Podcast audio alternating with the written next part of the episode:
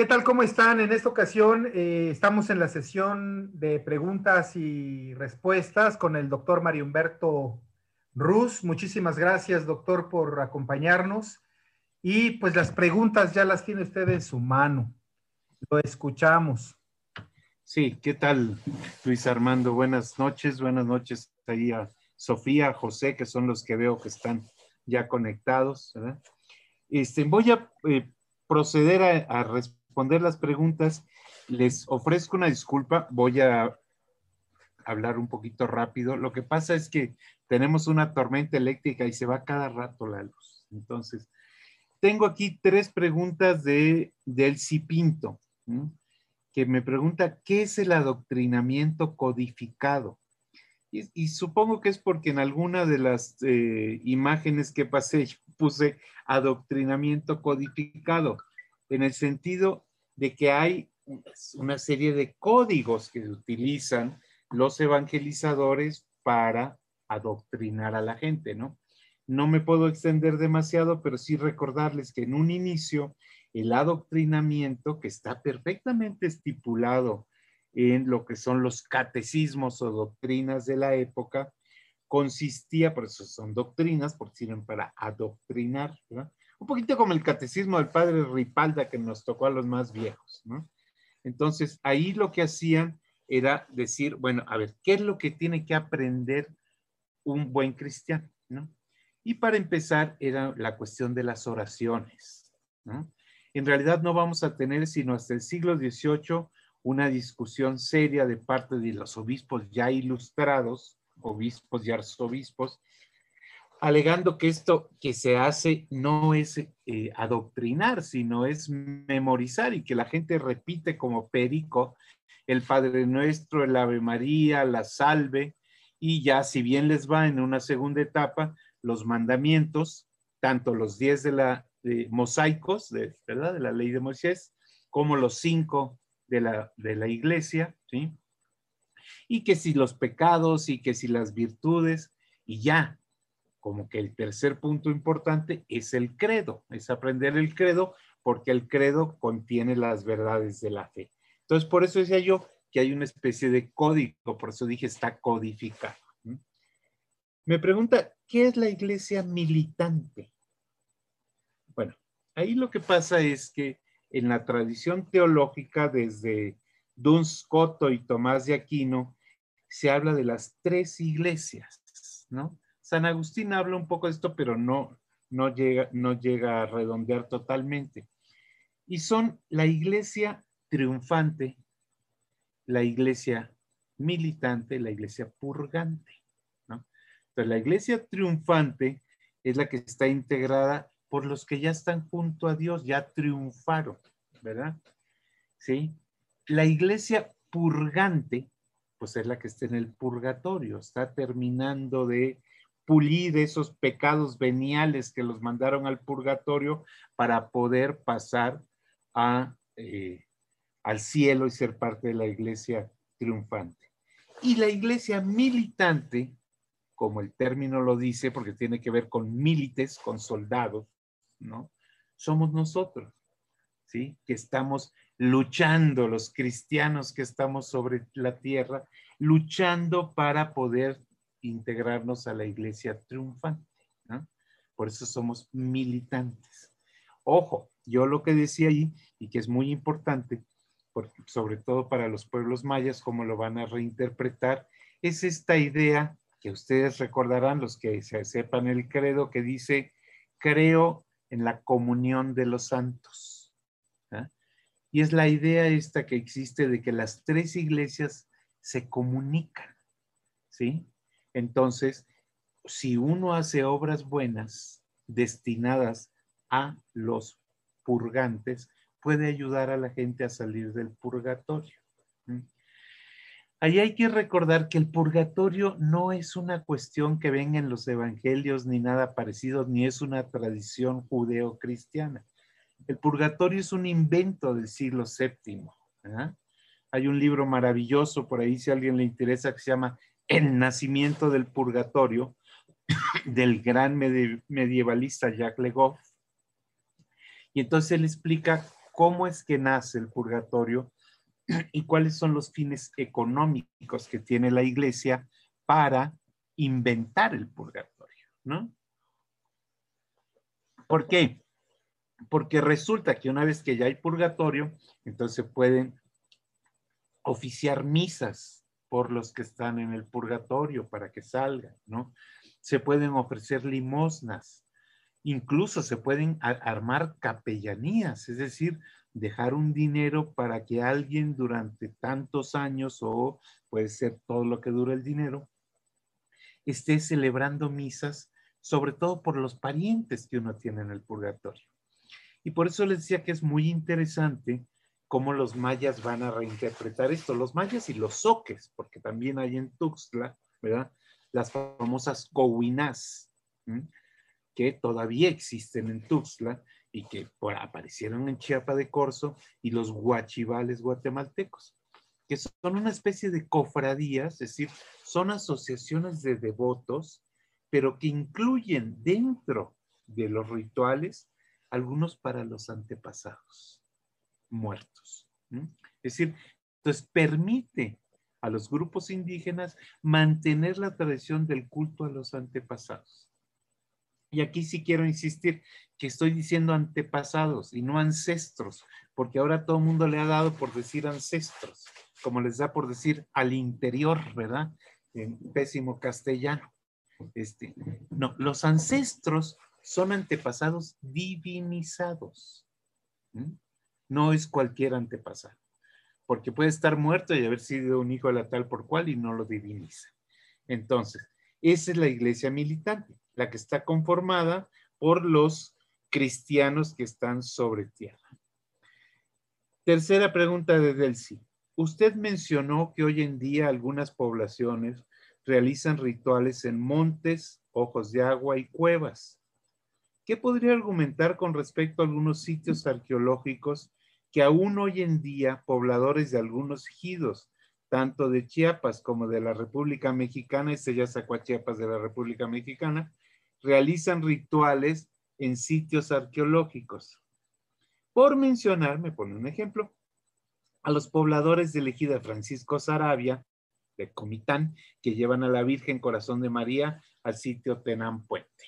Bueno, ojo, los rituales en montes, en ojos de agua, en cuevas, ¿sí?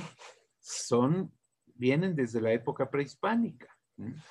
Y aquí hay que recordar que tenemos a veces unas eh, coincidencias también con rituales cristianos, no necesariamente son prehispánicos, ¿sí? También en la tradición católica se hacen ceremonias en los ojos de agua y demás, ¿no? Pero bueno, esto que me dice, ¿qué podría ser con respecto a los sitios arqueológicos? Ojo, aquí hay, por lo general, es una recreación con la rayita en media, estamos recreando antiguos rituales y se resacralizan sitios antiguos. Porque esta gente de Francisco Sarabia, aunque se supone que tiene por ahí algunos antepasados tojolavales, ¿verdad? Sí, obviamente no era la que poblaba Tenampuente. Y ahí pueden ustedes eh, trabajar con Jacinto Laló, ¿verdad? que él es el que, el que ha trabajado este sitio. Lo que ocurre es que la gente vuelve a sacralizar determinados lugares, a veces con fines netamente religiosos, ¿verdad? Incluso con fines turísticos. Y les pongo un ejemplo. En Tapijulapa, Tabasco, ¿verdad? Que es la frontera Chiapas con Tabasco, de San Lorenzo a Matán, Soques de Amatán, Soques de Tapiculapa, que ya nadie habla Soque, quedan 11 hablantes, pero son de Amatán, que se fueron a vivir ahí. El Soque de Tabasco ya desapareció. Bueno, en esa zona hay una famosísima pesca de la sardina, el ritual para la pesca de la sardina. Y esto tiene que ver con una antigua costumbre, pero no era religiosa, de echar barbasco en el agua para, ¿se acuerdan ustedes que el barbasco adormece a los peces, los atonta? Entonces tienen que salir a respirar a la superficie y la gente aprovechaba para atraparlos, ¿no? El barbasco se utiliza desde la época prehispánica. Pues bien, en esta cueva de la sardina, que es una cueva donde salen unas sardinas miserables, tamaño como así de, de sardina, pero de Walmart, ¿verdad? Unas sardinitas que parecen más anchoas que sardinas.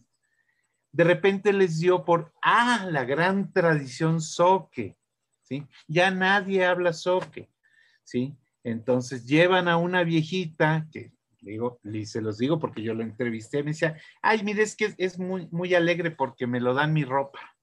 Entonces le dan una falda, ¿verdad? Le dan una blusa tabasqueña de estas bordadas en la, orilla. Y, y me ponen a hablar, le dije, ¿y usted cómo sabe eso? No lo sé, yo nada más me aprendí el Padre Nuestro, yo voy y lo digo ahí, y dicen que es el ritual para que salga la sardina. ¿ah?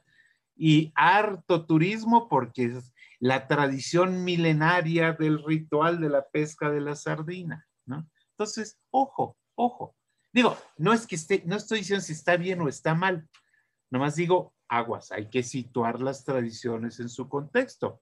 Porque, pues digo, hay tradiciones reinventadas, por así decirlo, recreadas, ¿no? Y me parece bien, si la gente está contenta, pues adelante, ¿no?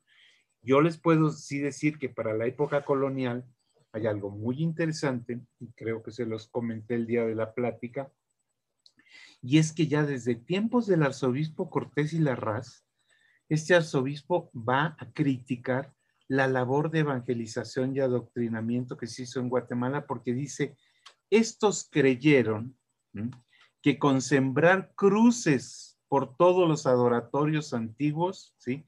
exorcizaban al demonio. Y lo único que hicieron y está hablando de los franciscanos, Margil de Jesús, que fue, hasta lo intentaron hacer santo. Y lo único que hicieron, dice, fue cobijar a sus dioses abajo de las cruces. Entonces la gente sigue yendo, seguía yendo, y hay unos datos muy bonitos de 1687 sobre todos estos, eh, como les decían, humilladeros, les dicen en la época porque uno, por ejemplo, cuando salía del pueblo, hacía una reverencia para tener un buen camino, se humillaba ante los dioses que había ahí. Pero ojo, se pone la cruz y pues la gente dice, pues ahí me arrodillo frente a la cruz, pero atrás o abajo están los dioses antiguos, ¿no?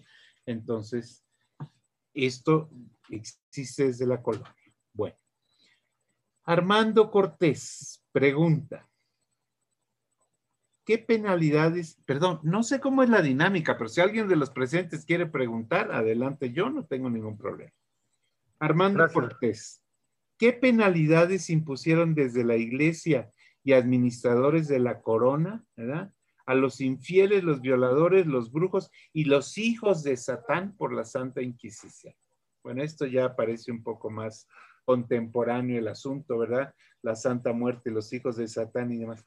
A ver, Vuelvo a repetir, se los dije, pero creo que no me expresé bien. La Santa Inquisición no tiene nada que ver con los pueblos indígenas. ¿Ok? A ver. En la época colonial tenemos tres tipos de Inquisición. Lo que se llama la Inquisición monástica, ¿sí?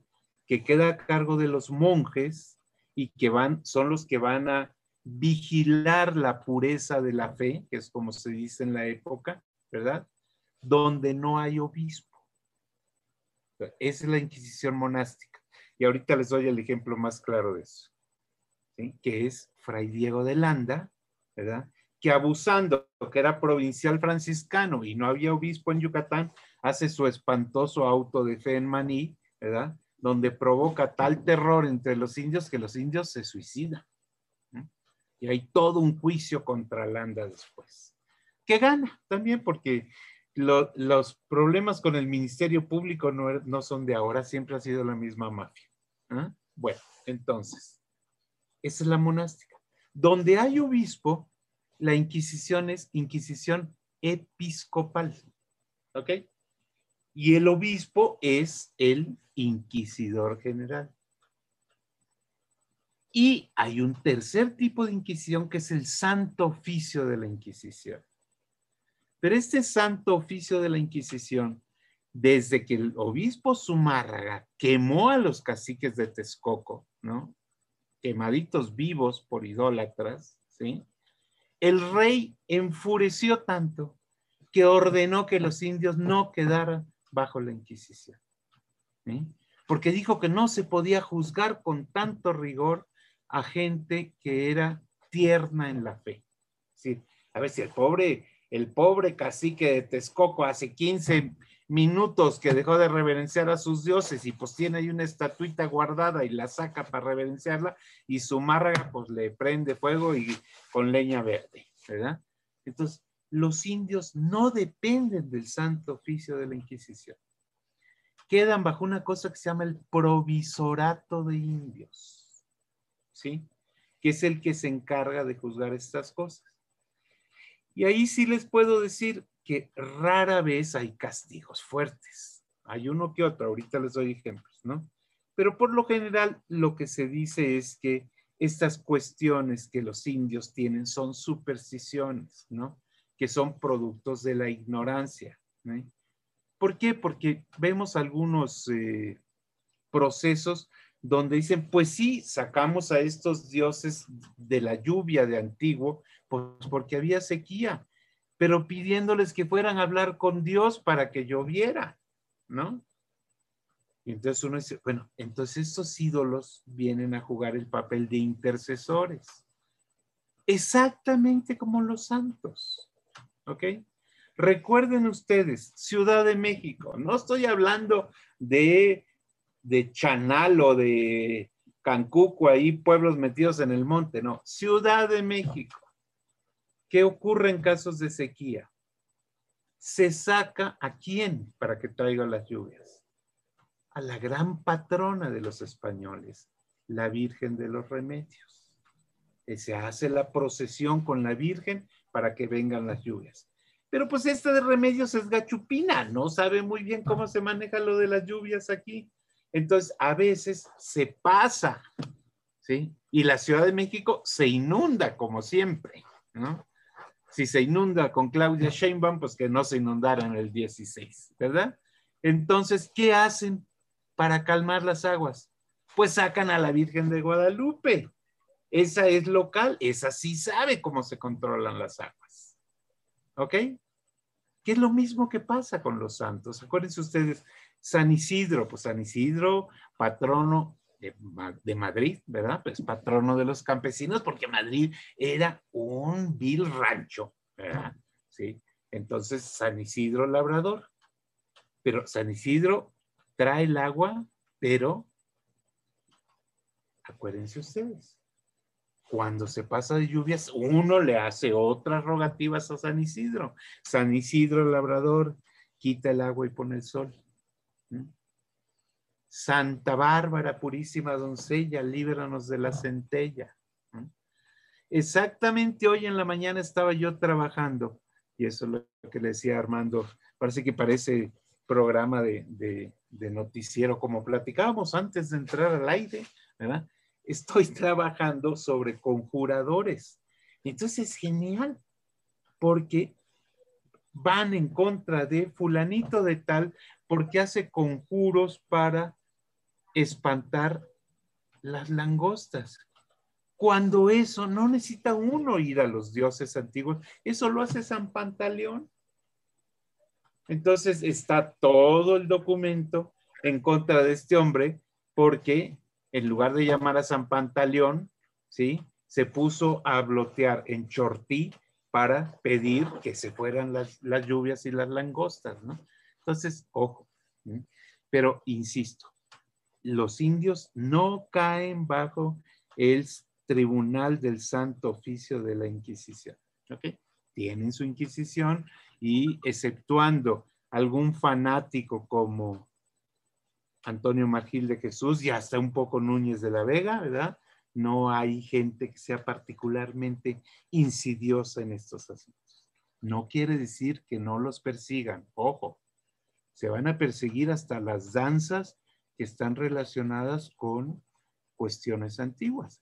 Acuérdense ustedes lo que decía Ordóñez y Aguiar, ¿se acuerdan del famoso Ramón Ordóñez y Aguiar? no el del pleito con Chamula, ese es su hermano que también era clérigo, ¿no? Pero Ordóñez y Aguiar, que le dio por escribir una cosa que llama Historia de la creación del cielo y la tierra, que no les aconsejo leer porque no se entiende ni la octava parte, ¿verdad? Pero este hombre decía una cosa muy interesante, decía, las danzas entre los indios son como las historias entre nosotros.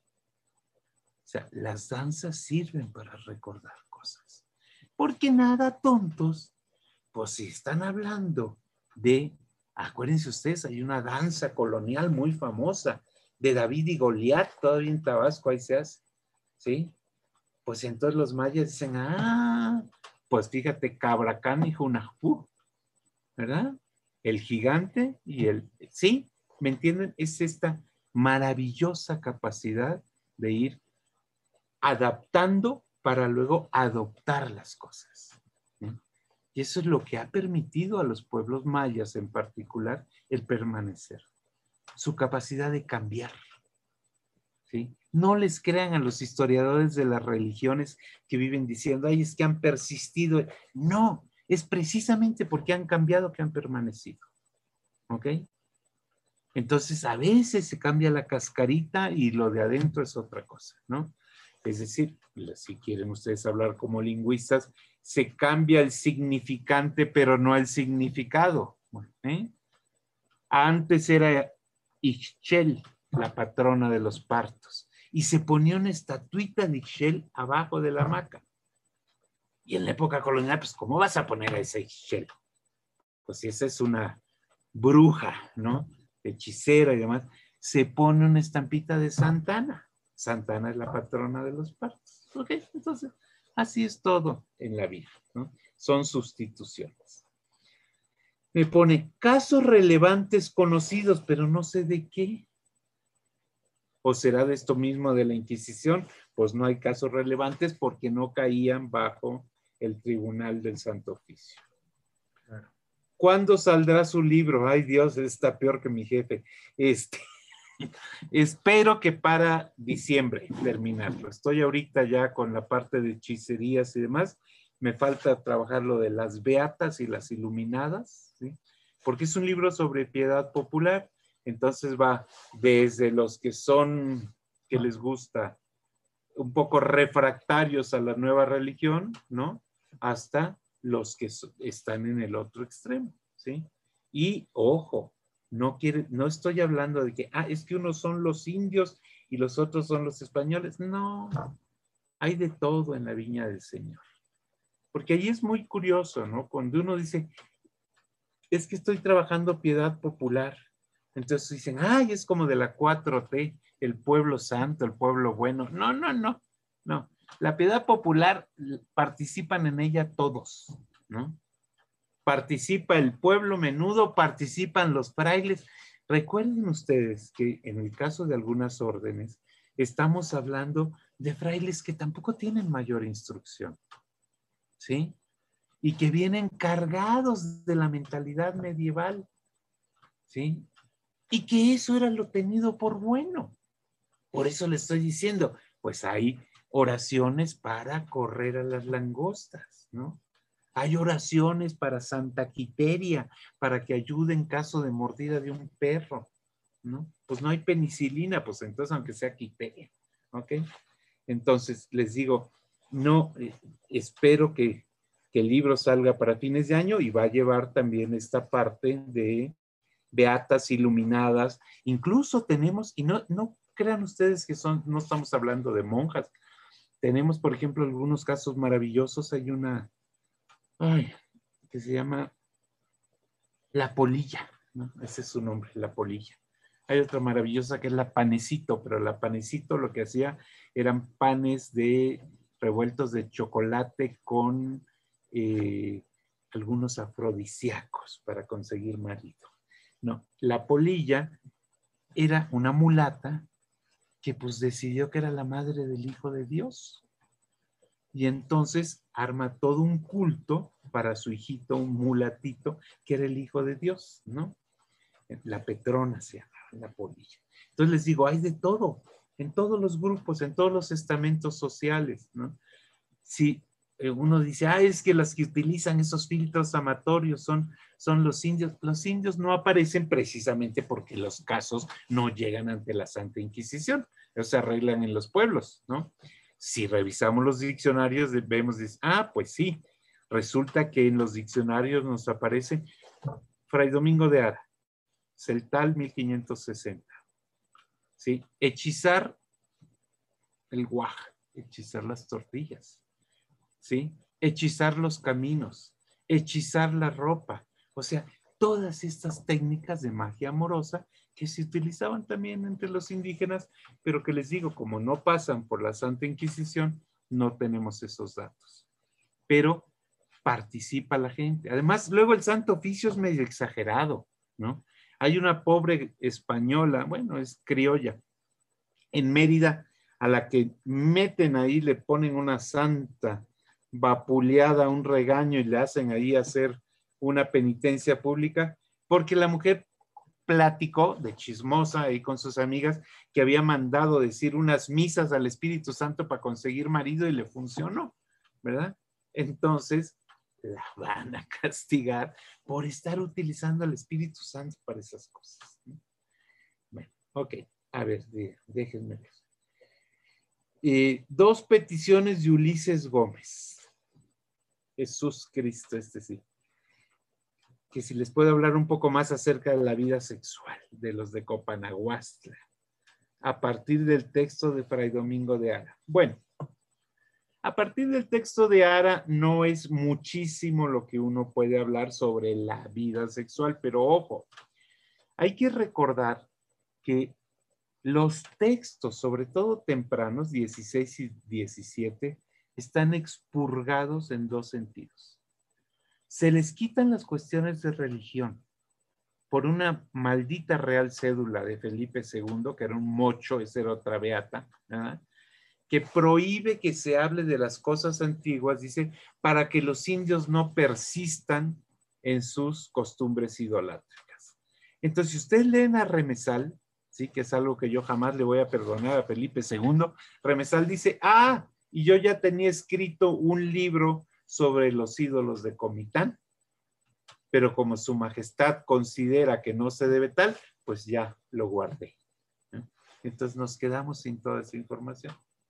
Ok, entonces no tenemos información sobre cuestiones religiosas y la información que viene sobre sexualidad, ¿sí? Por lo común viene en latín. ¿Por qué? Porque si llegaba a caer un libro en manos de un indio letrado, no se estuviera enterando. Entonces, ¿qué nos dicen los textos? Uno lee entre líneas. Ahí lo interesante es, ojo, no revisar solamente la traducción, sino irse a las raíces de la lengua originaria, ¿no? Entonces, ustedes ven, ¿qué les gusta?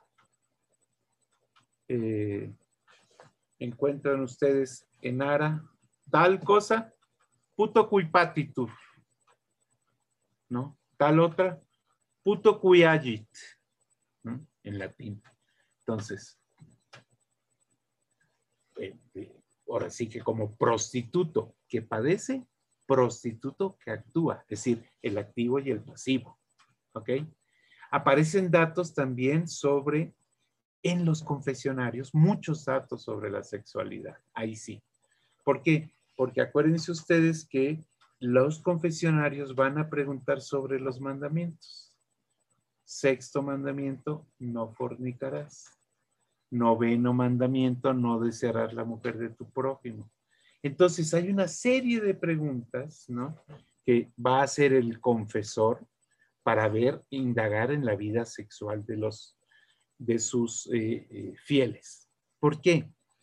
Hay cosas, por ejemplo, que los confesionarios dicen, insistas en esto, porque para los indios no es pecado.